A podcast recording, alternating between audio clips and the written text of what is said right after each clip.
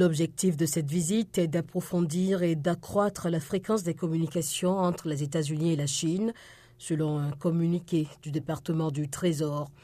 Le voyage de trois jours devrait comprendre des réunions de haut niveau avec des responsables chinois, offrant aux deux parties l'occasion de s'engager sur une série de questions litigieuses contribuant à des relations économiques tendues.